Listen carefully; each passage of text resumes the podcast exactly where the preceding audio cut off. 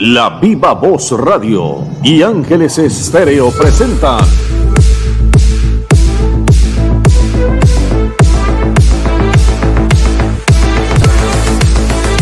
¿Cómo va el Mundial? Lo que usted necesita saber del magno evento del fútbol Qatar 2022.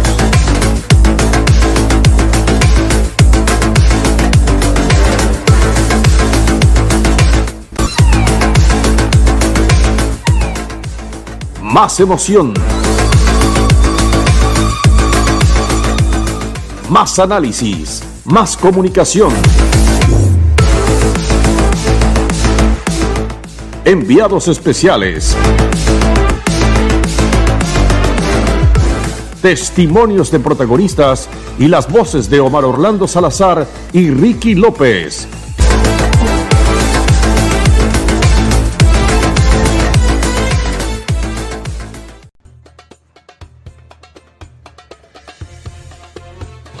Bienvenidos de verdad para entregarles una nueva emisión de Cómo va el Mundial a través de Ángeles Estéreo y de la Viva Voz con el grupo CIR que nos respalda con su transmisión a lo largo de Iberoamérica.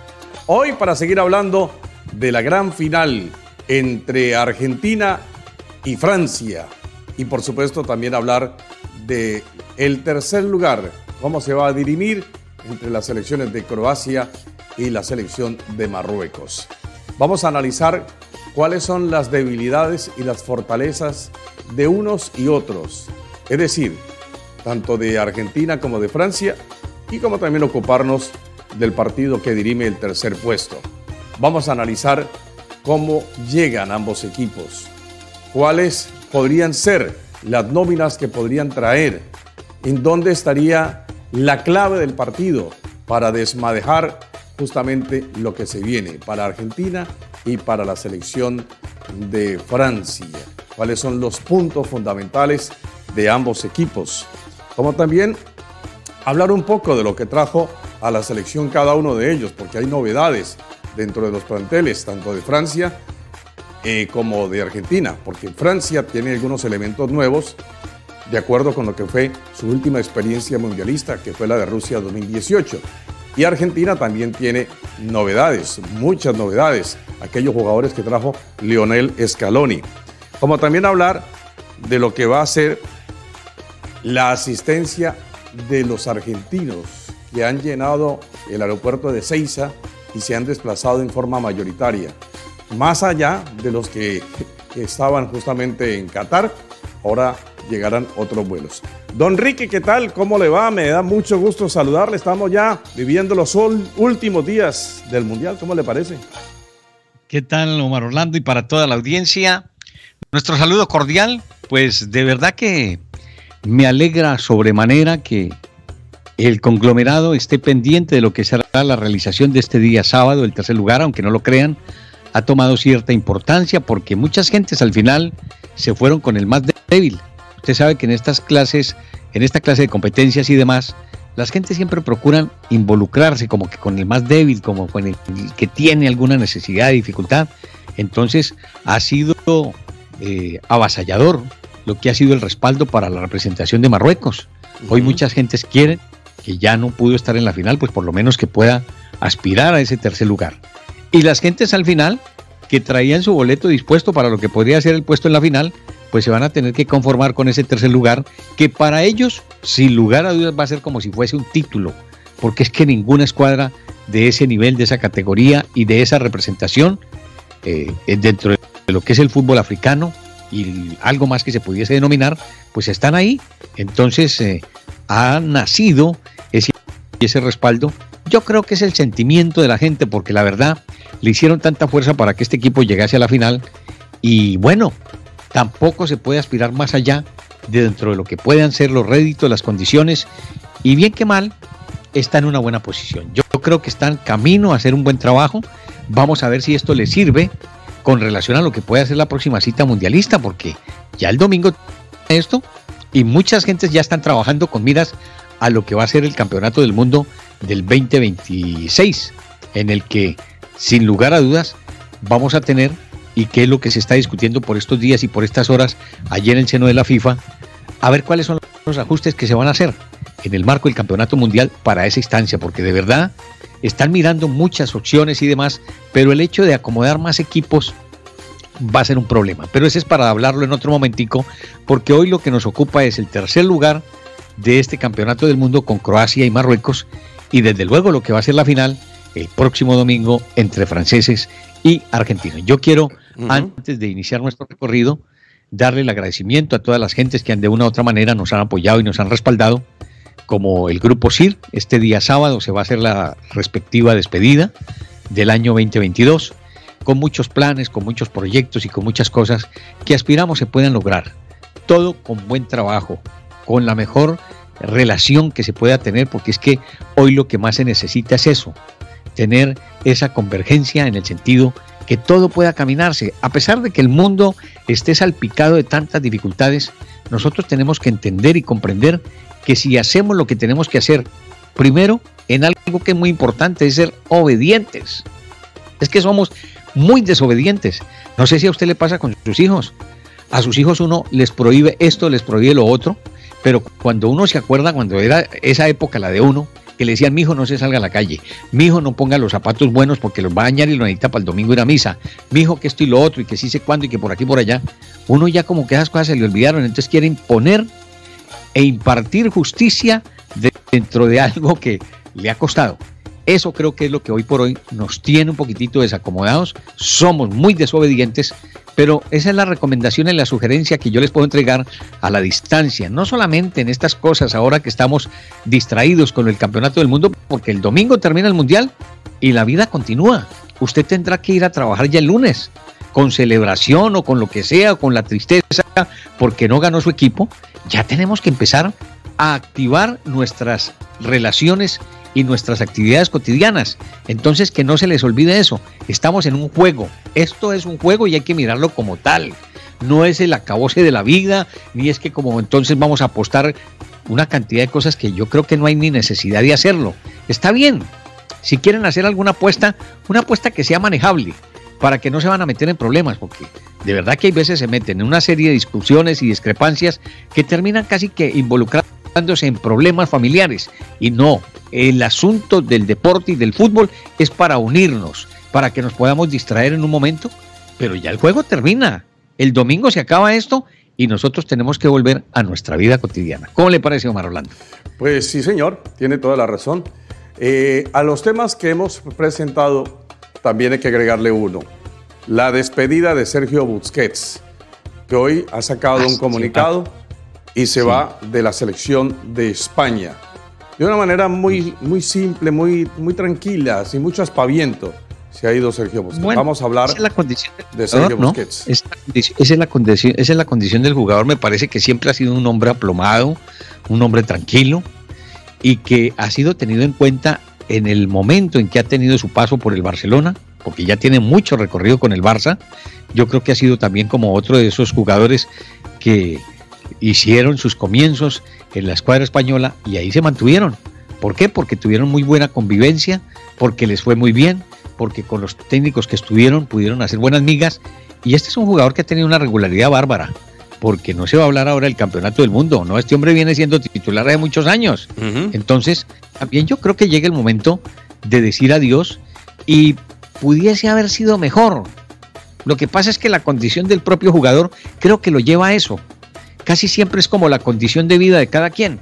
Si usted es alborozado, si usted tiene esa vivencia y esa alegría, eso y lo otro, entonces armas pavientos, los globos y los cohetes y toda esta cosa. No, este se querrá ir tranquilito. Así como llegó, también se pensará ir, creo yo. Pero guarden las cositas de Busquets para hablarlo entonces en su momento. Vamos a analizar lo que es precisamente el tema de la selección de Argentina frente a Francia. Hay 10 franceses y 6 argentinos que repiten final del Mundial.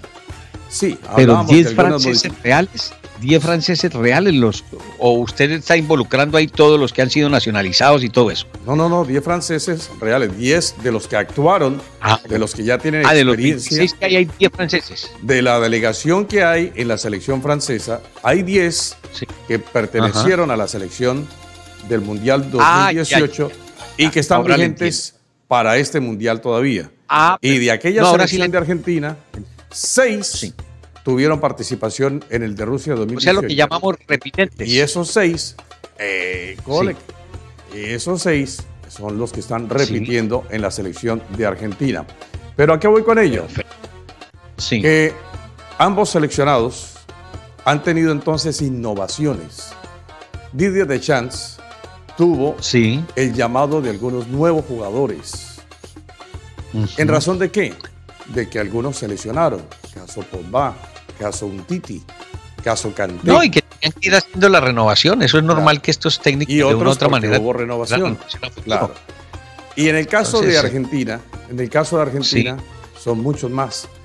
Porque Leonel Scaloni comenzó a llamar una cantidad de muchachos que poco decían para los argentinos. Entonces, cuando comienza a llamar eh, a los laterales, a lo que era básicamente Tagliafico, Acuña sí estuvo, Acuña, repite, Tagliafico, eh, el lateral de, la zona derecha, que también lo llama, en Molina. Molina, Molina, en la mitad de la cancha, los que llama. Ya los dos centrales, por ejemplo, el Cuti Romero, también es novedad, el Cuti Romero, en la mitad de la cancha. Yo creo que es el que repite, ¿no? O también repite. también repite. Con relación al trabajo de. Como repite Lionel Messi, por supuesto, como repite Di María, ¿sí? Como repite Di Dybala. Son más o menos de los que me acuerdo así, abuelo de pájaro. Eh, claro. Y entonces comienza a llamar a estos muchachos de la mitad de la cancha, llamando a Rodrigo de Paul, llamando también a Enzo, a Enzo Fernández, llamando también a Julián Álvarez. Y entonces los no, muchachos que ni siquiera los propios argentinos podían confiar porque no los conocía nadie. Claro. Así de sencillo. Y con, algo más, con algo más. Algunos habían podido tener la oportunidad de llegar al fútbol internacional. Claro. Pero, claramente, porque eh, yo le digo, la gente se viene a enterar que este chico está en el Manchester City ahora. Claro, porque ahora está recién fichado. Porque está recién fichado, pertenecía a River Plate. aparte que está recién fichado, que creo que ha sido una buena posición del técnico, esta se le debe conceder seguramente a Guardiola o a su second o a las gentes que vigilan todas estas eh, actividades, porque esta gente se lo digo, Marolando, y los oyentes lo saben y los que no se lo recordamos. Nadie contrata de la noche a la mañana porque sí. No. Perdón. Esta clase de jugadores les vienen haciendo un seguimiento con mucho tiempo. Claro, pero hay algo más sobre estos jugadores. Como desde los 15, 16, 17 años. Algo más sobre estos jugadores. Y es que algunos de ellos, no todos, algunos de ellos pertenecían a equipos muy pequeños o con poca consistencia o poca fanaticada, menos popularidad que otros equipos. Por ejemplo, el Grano de Córdoba. Entonces, no, pues imagínense. Para citar uno, ¿no? Y, así por ese estilo. No, podríamos hablar ahí de Deportivo Morón. Exacto. Entonces no pertenecían a River, no pertenecían a Boca. ¿no? Porque decir que de pronto estamos menospreciando a los seguidores de Deportivo Morón, no, ni más faltaba. Claro. Todo mundo tiene su equipo, todo mundo tiene su terruño y apoya lo que es lo de su tierra. Por supuesto. Eso es lo más importante. Claro, pero entonces, ¿qué pasó? Que Deschamps muy acertadamente eligió este plantel. O sea, ahora hay que decirlo que eligió acertadamente porque los resultados están a la vista. Y lo mismo hablamos pues, de Scaloni. acertadamente, Omar, y voy a no entrar en discrepancia con esto porque usted tiene sus conceptos y yo tengo los míos. Lo que pasa es que no había más. Claro. no, pero hay otra cosa. Hay otra cosa. Hay un refrán. hay un refrán. hay un refrán, Ricky, que dice que cada torero va con su cuadrilla. Ah, cuadrilla. Sí. sí. Y entonces, Pero no le vaya a hacer esa pregunta de los toreros. Y hay otro, más, y hay otro más que dice que uno trabaja con los amigos, no trabaja con los ah, amigos. Totalmente. ¿Sí? Totalmente. Y entonces eso ha pasado con Scaloni y eso ha pasado. Exacto. Y eso ha pasado con Scaloni y ha pasado con De Chance. ¿Eh? Entonces. Pero es que lo de, Chan, lo de Chan, lo que le digo yo, es más por la necesidad que tenía el plantel de hacer la renovación, que seguramente había muy buena, eh, digamos, eh, semillero. Pero al final los que van llegando son los que realmente tienen el paso. A, ver, en otra serie de circunstancias, y esto no lo decimos para menospreciar lo que es nuestro fútbol, pero se mueven muchos intereses. Yo me acuerdo que en la época de Julio Grondona, que en paz descanse y lo que sea, uno como dirigente hay que darle la aval de lo que fue ese señor, porque la verdad fue cuota representativa. Cuando estaba ese señor, respetaban al fútbol de Sudamérica. Cuando estaba ese señor tenía puesto, tenía mando, tenía manejo en la FIFA. Y se murió ese señor y los que llegaron, olvídense, ya perdieron toda esa posición. Eso es lo importante del dirigente, que cuando tiene esa capacidad, esa posibilidad, puede decidir. Pero también a veces se pasan del manejo de lo que puede hacer su concurso como tal y cuando se da uno cuenta, manejan también todas sus, todas sus triquiñuelas.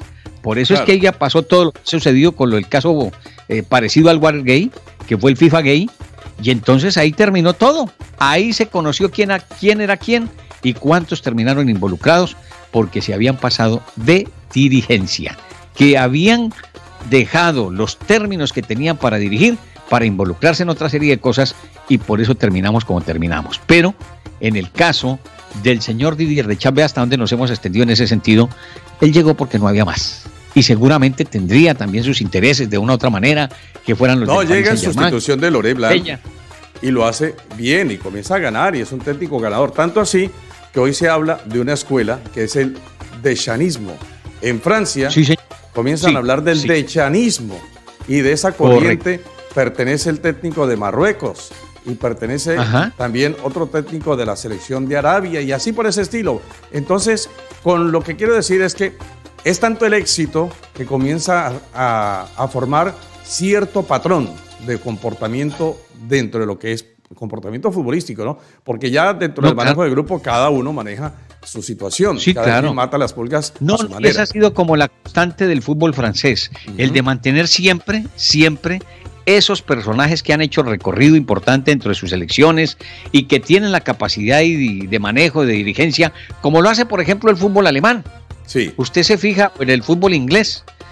Estos personajes que manejan el fútbol en Alemania son exjugadores, grandes figuras, pero que tenían preparación, que tenían capacidad y posibilidad después de quitarse los cortos, ponerse los largos. Entonces es donde uno ve gente que realmente era representativa y sigue siendo representativa porque eh, por ejemplo, hablar de personajes de la talla de lo que ha sido ese defensa grande que ha tenido el fútbol alemán, está todavía en la dirigencia. Ahí lo vi.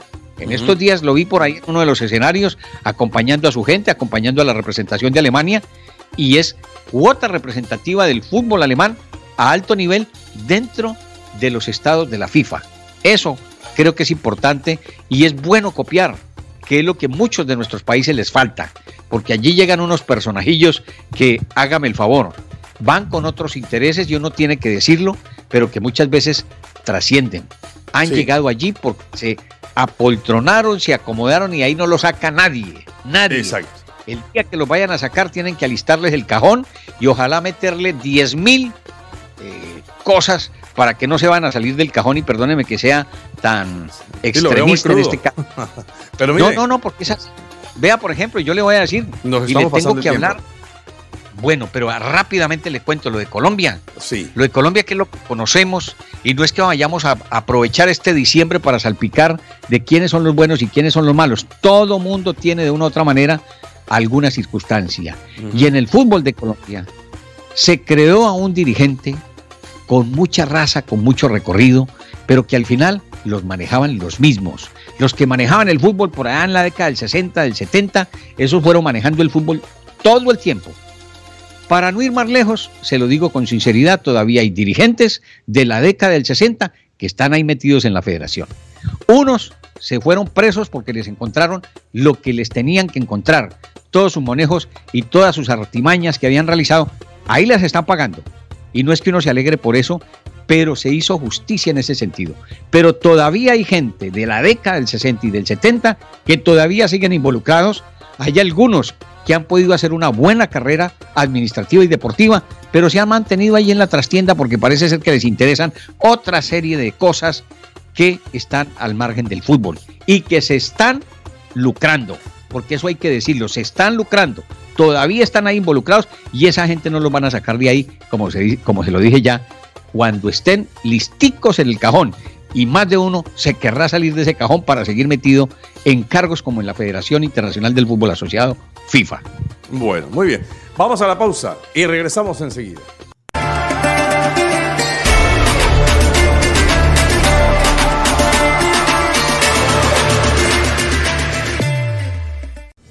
Regresamos amigos, aquí estamos en cómo va el Mundial a través de Ángeles Estéreo y la Viva Voz. Nos quedan cinco minutitos para que podamos ajustarnos a la pauta, que nos pasamos un poquito en el primer segmento. Entonces, en estos cinco minutos, para darle colofón a lo que veníamos hablando, el tema de con criterio se llama de parte de Didier de Chance, unos nuevos jugadores, y con qué también criterio los llama el técnico Scaloni y hablando de todo un poco en el sentido de, la calle, sentido lenguaje callejero, pues uno trabaja con los que se sienta bien, nadie trabaja con enemigos. Pero yo sí quería remarcar esto para estos minutos que nos quedan. Y es que ese cambio generacional al que se vio obligado Argentina y en el que está queriendo entrar la selección de Francia, pero más Argentina, que fue un cambio obligado además, porque ya había jugadores desgastados, ya no podían contarse con ellos. Entonces eso tiene un mérito, eso tiene un valor inconmensurable para el técnico Lionel Scaloni, porque llamar y probar nuevos jugadores no es fácil, y más en una selección de tanto peso, de tanta jerarquía, bueno, ahí le quedó la experiencia a Diego. Diego que tanto peleó y tanto ah, luchó y bueno, tanto, le dieron su oportunidad. Pero cuando se dieron cuenta, también se dieron cuenta que con él no se iba a poder avanzar más allá de lo que había podido hacer por lo menos en esa instancia. Entonces hizo su trabajo, se le valoró lo que había sido su participación no solamente como jugador, se le quiso dar el crecimiento como técnico, para tratar de sacarlo de todo ese mundanal ruido en el que se había involucrado. Y este señor aparece ahí de la noche a la mañana, que supuestamente no lo conoce nadie, que no lo quieren conocer, porque el hombre ha hecho su recorrido, no solamente como jugador, sino como técnico. Había hecho sus cosas. Con todas las licencias de Europa. Pero claro, claro, porque este hombre es preparado en España, ha estado en los niveles, como se dice, de la alcurnia para el que quiere de verdad dirigir no solamente un equipo de postín, sino una selección como le ha tocado ahora, porque es que este señor apareció de la nada. Claro. Pero a ese, a ese cambio... No lo quería conocer. Ese cambio muchos no lo hacen, muchos no se atreven. Llamar nuevos jugadores les cuesta. Bueno, yo le digo una cosa. Si esto pasa en el mandato de Julio Grondona, pues Scaloni no estaba ahí. Con eso sí se lo digo con seguridad. Conociendo uno al viejo como lo conocía cariñosamente, no le iba a dar la oportunidad a un bisoño, a un aprendiz y a una persona que aparecía ahí supuestamente que iba a ser como El Salvador. Eso no lo iba a hacer Grondona. Y no lo iba a hacer otra serie de personajes que siempre rodearon a Grondona. Apareció el Chiquitapia, el Chiquitapia, que es el actual presidente de la AFA. ¿Y quién es el Chiquitapia? Es un dirigente de uno de esos equipos de barriada y de recorrido que se le dio la oportunidad para estar ahí. Tampoco mucha gente ha estado de acuerdo que ese señor sea el presidente porque no tiene los pergaminos, los perfiles y demás, pero se la jugó con este señor. Y ahí se le están dando las cosas y el domingo pueden redondear la faena, seguramente siendo campeones del mundo. Muy bien, entonces cerramos el tema y ahora sí, en el siguiente vamos a analizar cómo puede jugar Argentina, cómo puede jugar Francia, debilidades y fortalezas. Y por supuesto, el repaso al tercer partido, o por el tercer lugar mejor, entre las selecciones de Croacia y Marruecos. Regresamos.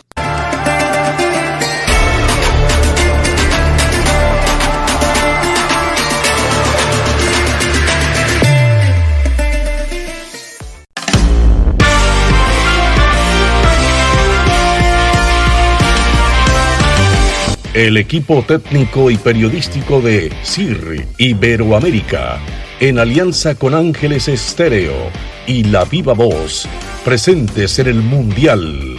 Germán Martínez, Chujair Castel, Milena Robles, Paula Burgos, Adriana León y Gustavo Velázquez acompañan a las voces del Mundial. Ricky López y Omar Orlando Salazar. Sigue los enlaces mundialistas y suscríbete a los canales que van directo al arco. CIR Radio, Ángeles Estéreo, La Viva Voz y Ricky López. Mundial Qatar 2022.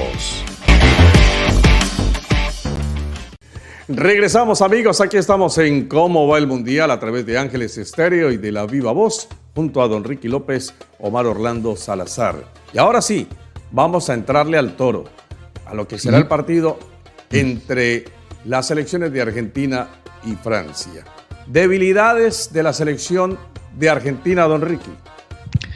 Las debilidades podrían estar en determinado momento, creo yo, en lo que puede hacer la presencia de Paredes. Es un jugador que tiene mucho manejo, mucha disposición, pero a veces se desordena, porque va más con el deseo y con la gana de querer colaborar dentro de lo que puede hacer su trabajo en la mitad de la cancha, pero creo que no va a estar ni siquiera para lo que va a ser la apertura de la formación.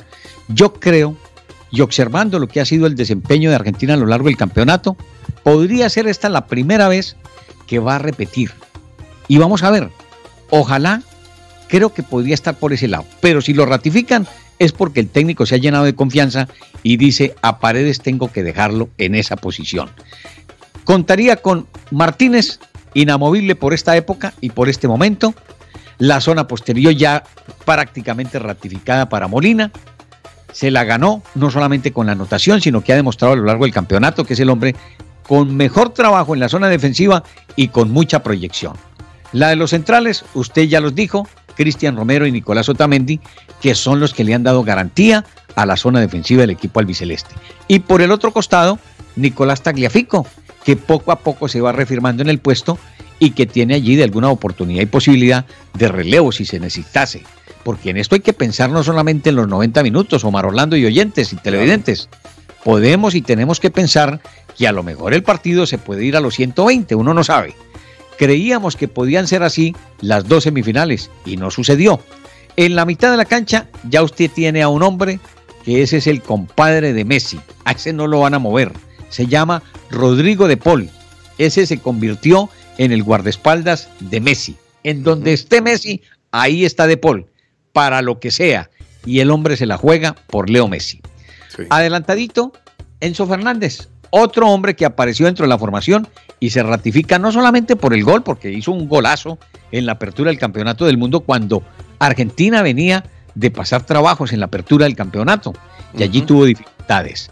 Alexis McAllister ratifica su posición Leandro Paredes lo vuelven a convocar y yo creo que entonces va a estar en esa formación.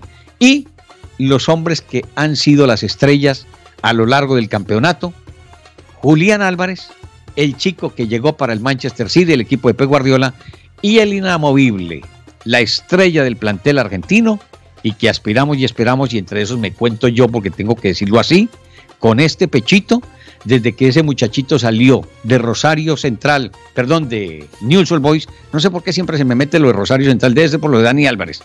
Le decía, en el caso de Leo Messi, le he seguido toda su carrera. Desde el momento en que salió para el fútbol, un chiquilín que estaba por esas barriadas, después todo el sufrimiento que tuvo para salir, no lo quisieron ni siquiera en River Plate, le cerraron la puerta y terminó en España, donde le abrieron la misma en el Barcelona y se llama Leo Messi, quien puede ser campeón el próximo domingo. Ahora, analíceme por favor, yo lo dejo a usted, las mm. fortalezas de Argentina. Las fortalezas definitivamente las tiene en un portero, que definitivamente es una prenda de garantía. Cuando a uno en un equipo le dicen va en el pórtico Emiliano Martínez, usted está tranquilo. Cuando usted tiene en la mitad de la cancha un hombre de la talla como lo es hoy por hoy, hoy por hoy, un hombre que ha ido calladamente y se ha ido ganando el puesto porque tiene cuota de sacrificio, es jugador de ida y vuelta, hablo de este Rodrigo de Paul. Y los dos que tienen el frente de ataque, que no son hombres de frente de ataque, el único que yo veo que sale de media punta hacia el ataque es Julián Álvarez y un hombre que le estamos viendo otro movimiento, otra faceta y otro manejo y otro comportamiento, Leo Messi.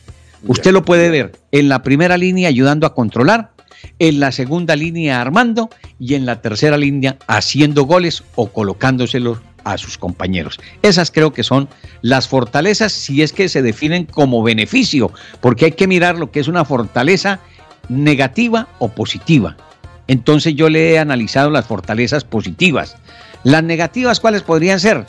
La de que haya un poquitito de confusión en la zona defensiva, porque aun cuando estén personajes de los que ya le he nombrado, Cristian Romero y Nicolás Otamendi, por ahí, por ahí pueden fallar en los laterales, y digo en los laterales cuando los pueden sorprender en la espalda, que esa es una cuota interesante y que seguramente la va a explotar a lo máximo esta selección francesa, porque sabe que con sus laterales va a buscar la salida y la llegada al pórtico contrario del equipo argentino. Bueno, eh, permítame entonces, ponemos aquí este separador y ahora sí, usted me dirá entonces cuáles son las debilidades y fortalezas de la selección de Francia. Cinco minutitos, don Richard.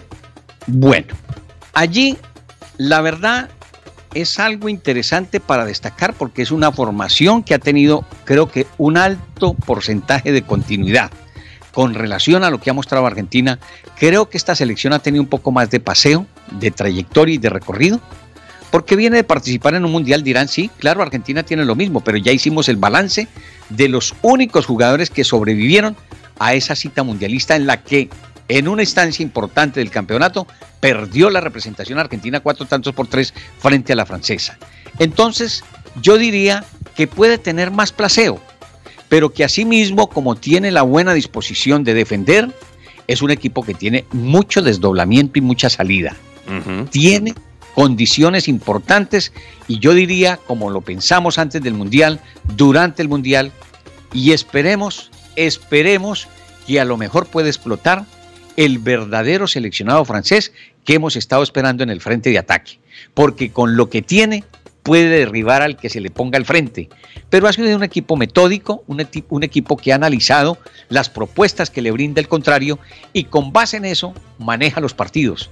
No es un equipo que vaya al estrellato como uno quisiera y dijese, esta es la selección francesa, la que va a ser campeona del mundo. No, han ido trabajando paso a paso cada una de sus participaciones. Entonces en eso yo creo que ha sido consecuente el propio técnico Didier Chan y los propios jugadores, porque se ha mantenido más o menos la misma formación, no ha tenido tantos cambios como sí lo ha tenido el equipo de la vereda de enfrente que se llama Argentina.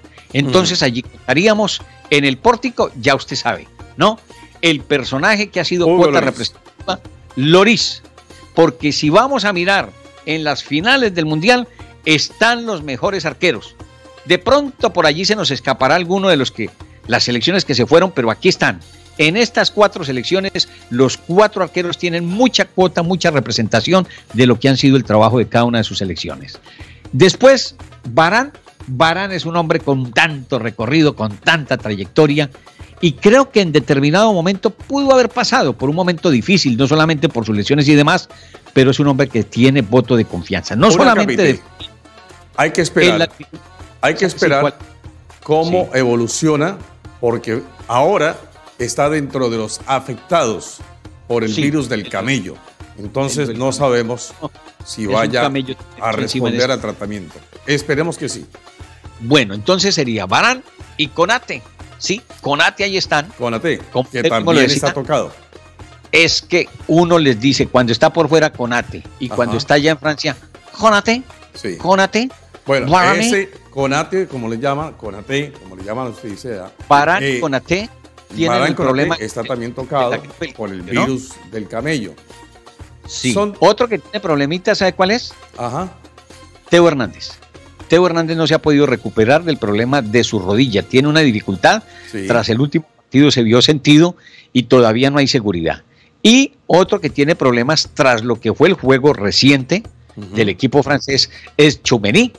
Choumeny, que esa es otra de las nuevas caras que ha llevado el Real Madrid para la presente temporada y que también abrió con muy buen fuelle, convirtiendo uno de los tantos que ha sido interesante para la avanzada que ha tenido la representación francesa. Esas podrían ser las novedades, ¿no? Sí. Ya de otra manera. Y agrégueme a Upamencano, Upamencano que también ah, está afectado por el virus.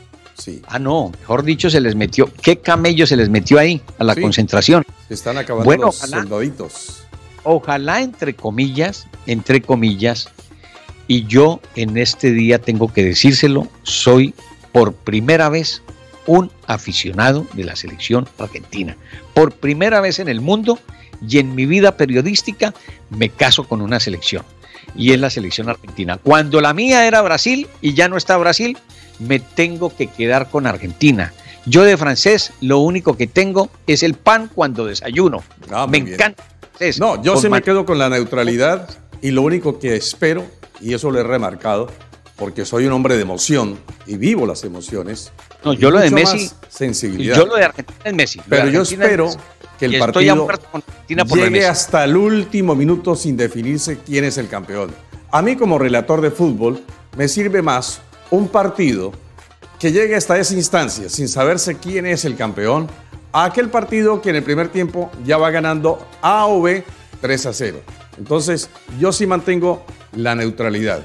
No soy ni argentino. No, yo la primera vez. Se lo digo y se lo confieso a la audiencia, es la primera vez que yo me caso con un equipo y me caso por la personalidad y por lo que deseo en mi interior que Argentina sea campeón por Leo Messi. Bueno. ¿Sí me entienden? Espero me entiendan el término. Sí, sí. Y, si pudiese, y si pudiese el domingo, que no lo haría jamás, si pudiese el domingo me vengo vestido con la casaca, no de Argentina, sino una que me dejó el difunto. Esa me la dejó el difunto para que sepa. Esa me la dejó Diego Armando Maradona. Tengo ah, una camiseta que me obsequió en alguna oportunidad y le hablo de 1998. Yo cubría uno de los partidos de la selección argentina y en esa oportunidad él ya era comentarista de televisión. Estaba para un medio importante.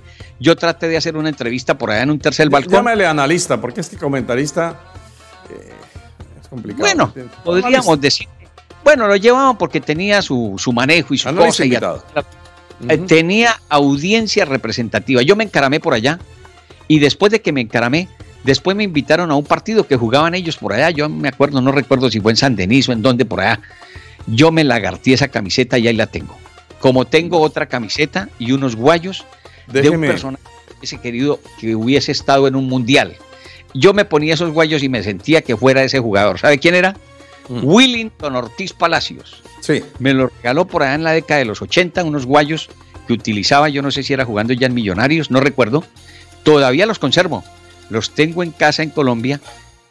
Esos, esos botines me los regaló Willington Ortiz y yo me los ponía y creía que yo era Willington Ortiz Palacios. Ah, bueno, bueno, muy bien. Escúcheme, vamos a hacer la pausa porque el tiempo se nos va y nuestros clientes necesitan el espacio. Totalmente. Eh, solamente agregarle lo siguiente, porque hablábamos de los jugadores que tienen esa virosis del camello. Sí, señor. La verdad es que es una situación muy delicada, muy compleja. Yo no lo digo por los jugadores, sino que lo digo porque esta mañana hubo un consenso de varios científicos, entre ellos alemanes, franceses. No me vaya a decir que es como la segunda o la tercera fase de la pandemia. ojo, el consenso de ellos es que ese virus es peligroso y que se puede llevar a otros lugares del mundo. ¿Por qué? Porque como ha ido mucha gente a territorio catarí, entonces, pues ese virus se va llevando, se va llevando, y en algún momento, después de cinco o seis días, comienza a reproducirse. esperemos que eso no trascienda porque sería una cosa bastante peligrosa. Cuando todavía estamos procurando salir de ese COVID-19, ya estamos en el 23. Esa es una variante de COVID. Esta es una variante de COVID. Entonces, es solamente dejo sentado esa parte eh, clínica, esa parte que es muy delicada después de lo que usted está mencionando, haber padecido ese COVID.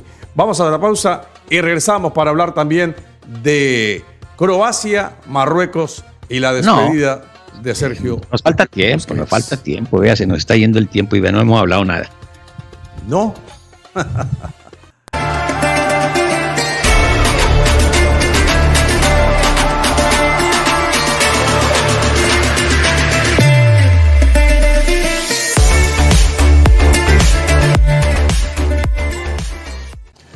Regresamos amigos, aquí estamos en cómo va el Mundial a través de Ángeles Estéreo, la viva voz y el respaldo del grupo CIRRE en transmisión para toda Iberoamérica. Dos temas nos quedan.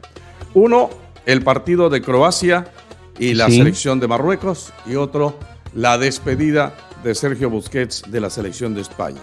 Vamos entonces con el primero en estos siete minutos que nos quedan. Sí. Es, de los siete, regáleme uno. Solamente mostrarle esto. Espero que lo esté observando. Sí, sí, sí. Ya vemos que usted le está haciendo bastante fuerza no, a Argentina. No, no, esta es la camiseta que le digo que me regaló el Diego. Ah, esta camiseta es la que me regaló el Diego en alguna oportunidad. Estoy hablando de Diego Armando Maradona. Esta camiseta vale un potosí. Si yo la pusiese en una, ¿cómo se llama? Subasta, no sé qué. ¿Tiene alguna firma la camiseta? ¿El número 10 le parece poquitico? No, no, pero la firma de Maradona. Ah, no, no, No eso no lo tengo. No, Ya. no, la convicción es, es que es más. Tengo testigo fiel, un personaje que fue el que sirvió para la encomienda. Ah, bueno, muy bien. No, no, lo creemos, está bien. Una vez dejamos para después. Está muy bien, está muy bien. Ahí ¿La va a rifar o qué? No, Ah, esta hoy le digo que si quisiese me la pondría el domingo ajá. para hacerle barra a Argentina, pero no, hasta allá no llego. Hasta Ya. allá no llego porque no lo he hecho en mis 65 años de vida, mucho lo menos, menos lo voy a hacer ahora. Pero Ya. no puedo negarle que estoy con Argentina por lo de Leo Messi. Sí. Es un hombre que le hace bien al fútbol, que no pelea con nadie, que el único que tuvo para armarle bochinche y lío Sí. fue el hombre de Holanda o de Países Bajos, como se llame, el. Wolfsbergots. Entró a la cancha a acabar con Messi y después que porque no le dio la mano salió a decir cualquier cantidad de sandeces y entonces ahí fue cuando salió la, la- la frase esa. Oiga, ¿qué frase famosa se ha vuelto y los negocios que han salido de... Sí, usted ¿Qué sabe. Mucha, ¿Qué pasó, habilidad. Mucha habilidad. Hay unos Sí. empresarios en Colombia de almacenes de ropa Terrible. que han puesto Los- el nombre los de cómo de moda. Sí. eh, Ha sido una sensación, pero ahora sí el resto en los jeans si no, y las damas se lo están poniendo. Y entonces, Le dejo a usted los seis minutos o cinco minutos que nos quedan para los análisis de los que había referenciado. Croacia frente a Marruecos. Pues le doy las formaciones tentativas. Hay que Vamos decir la- primero que este Sí. es un partido que toca la fibra del corazón de quienes han seguido este Mundial de Qatar. ¿Por qué? ¿Cómo? Marruecos, la gente le cogió cariño, le tomó cariño a Marruecos. Yo le dije, el más débil siempre tiene esa Sí. acogida. Sí. Y a los croatas igual, porque ahí hay jugadores, por ejemplo. Si hay un club que siguen mucho en el mundo, es el Real Madrid. Y ahí hay un jugador como Luka Modric que pertenece al cuadro merengue. Entonces, Y uno que perteneció, Kovacic. claro, claro que sí. Entonces, ¿cómo jugaría Croacia? Livakovic, que es un Sí. gran arquero. Juranovic, Lobren, Guardiol, que se va a soñar toda la vida con esa gambeta de Messi. Borna Sosa, Luka Modric, Marcelo Brozovic, Mateo Kovacic, Lobro Meijer, Bruno Petkovic e Iván Perisic. Aquí ya hay también jugadores que le van a decir adiós al próximo Mundial. Ya no van a estar más con la selección de Croacia, por eso es importante para ellos. Marruecos tendrá a Bono, que es un arquerazo, eh, Hakimi, Dari, el Yami, que se mandó una chilena que por poco lo decíamos, si lo hace, Sí, ese- hay que llevarlo en. Ya. Ala Unai, que lo busca mucha gente ahora. Ahora dice Mourinho, Ujú. ¿de dónde salió el muchacho? Hoy Guardiola dice, ¿de dónde salió este muchacho? Bueno, Anrabat, que es de los jóvenes revelación del campeonato. Amala, Sí. Ziyech, Esnerri y Bufal. Esos serán los 11 de un lado, los 11 del otro para el partido por el tercer lugar entre las selecciones de Croacia y Marruecos. Casi le podría decir que habrá un 80% de eh, marroquíes Sí. en las instalaciones Los de que este llegaron para los que pensaban que Marruecos iba a estar en la final, esos mismos van a acompañar a la selección este día sábado en la disposición y definición de ese tercer lugar, que como le dije ayer, son 27 millones para el tercer lugar y 25 para el cuarto. Sí, Y la medalla de bronce para el tercer lugar. exacto. Cambiamos de tema, último tercio, y nos metemos en el de Sergio Busquets. Hoy, como decíamos en el introito del programa, se ha despedido de la selección, ya no vestirá más la casaca de la Furia Roja, pero hay un historial lindísimo de parte de Sergio Busquets por lo que hizo parte de ese Barcelona. Era el escudero de Andrés Iniesta y de Xavi Hernández. Y era un 5, como le llaman en argentino, volante de marca, como le llamamos en otros países, de una Sí. elegancia, de un corte que realmente no lo hacía ver en esa función. Era muy difícil verlo cometer una falta. Era un hombre de mucho toque, de distribución, que acompañaba. No, la verdad, lo de Sergio Busquets yo creo que es uno de los más notables volantes de marca o cinco que haya habido en la historia del fútbol internacional. Se Arrancó. y va a venir a jugar a la ciudad de Miami. Con el. Con el Inter. Decir con el Inter. ¿Con el Inter? Sí. Bueno, entonces nos vamos acomodando con un gran plantel que seguramente vamos a tener la oportunidad y posibilidad de seguir cotidianamente desde la ciudad de Fort Lauderdale, donde tiene prácticamente la casa el equipo del Inter de Miami. En el caso de Busquets, arrancó por allá en el 2007, siendo jugador de la FC Barcelona B. Después ingresa al Barcelona de la primera división, está en su posición de centrocampista, siempre trabajó con el número 5, goles en los clubes, 19.